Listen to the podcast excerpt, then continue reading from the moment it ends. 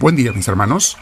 Bienvenidos a mi espacio con Dios, estos 10 minutos que le damos al Señor cada día o más. La esperanza es que nos quedemos más con Él. Bienvenidos porque es un tiempo santo, es un tiempo de, de eso, de santidad, en que tú y yo se lo dedicamos al Señor. Y cada tiempo que le des con, con, tu corazón, con el deseo entero de tu alma, cada tiempo que le des a Dios, es un tiempo de santidad en tu día. Ojalá que lo hagamos siempre, toda la vida. Bien, mis hermanos, vamos a sentarnos en un lugar con la espalda recta, nuestro cuello y hombros relajados. Si tienes audífonos, póntelos. Y vamos a comenzar, si puedes también cerrar los ojos, vamos a comenzar respirando profundo pero con mucha paz.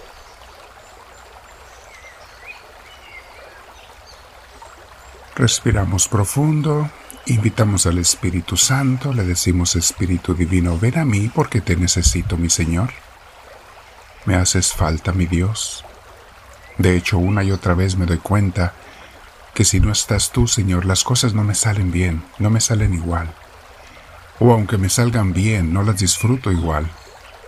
Disfruto la vida cuando tú estás conmigo, cuando tú me guías, cuando me dejo guiar por ti.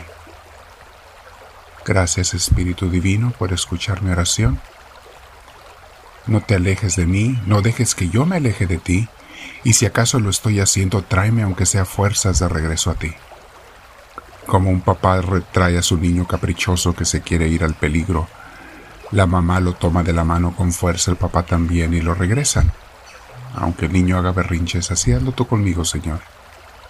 Quiero volver a ti y que me mantengas en la seguridad de tu presencia, de tu compañía, que seas mi pastor y yo tu oveja fiel y obediente, Señor. Bendito seas, Señor. Mis mis hermanos, vamos a meditar sobre algo que a veces nos pasa a todos. Bueno, los que vamos caminando con Dios. El título se llama ¿Por qué me cuesta seguir a Dios cuando me va mal? En mis años de ministerio, mis hermanos, he visto a muchas personas que buscan a Dios que comienzan a acercarse a Él, comienzan un proceso de conversión en su vida después de una predicación, de una invitación, de una experiencia negativa en sus vidas, deciden acercarse a Dios y lo están siguiendo, pero muchos de ellos con la idea equivocada.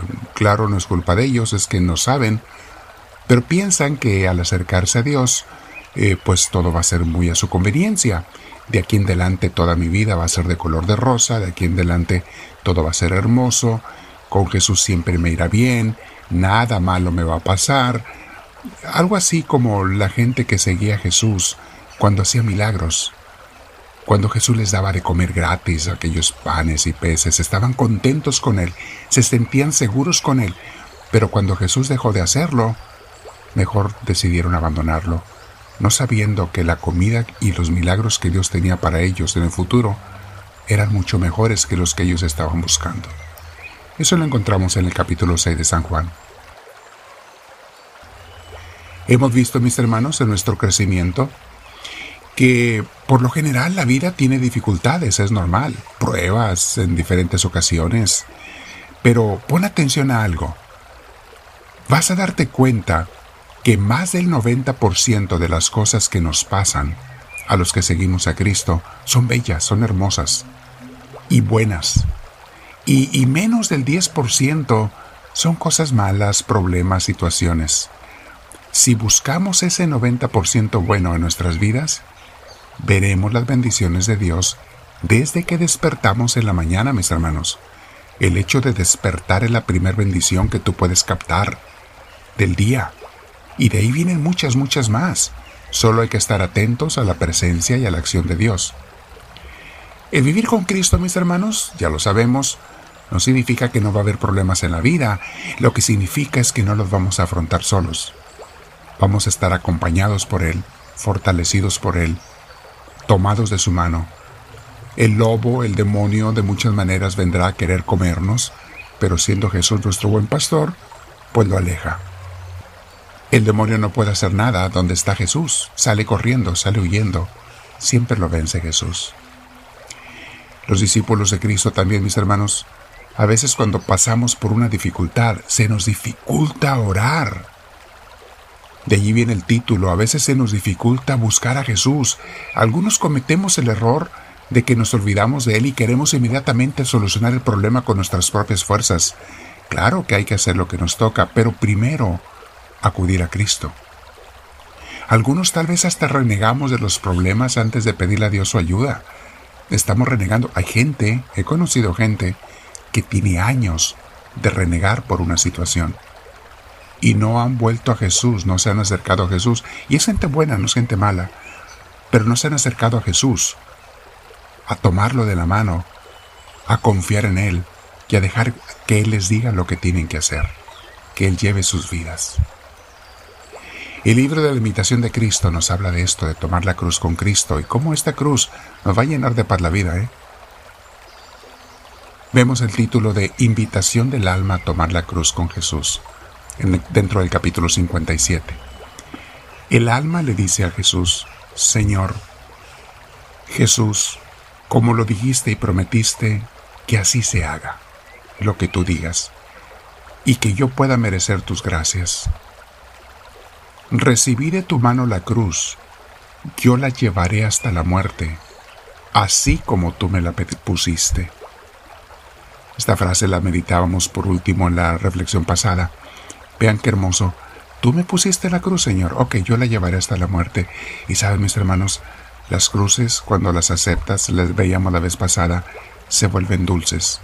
Ya no te dejan, ya no te dejan amargado, ya no te entristecen, ya no te quitan la paz. Al contrario, van a ser tu fortaleza.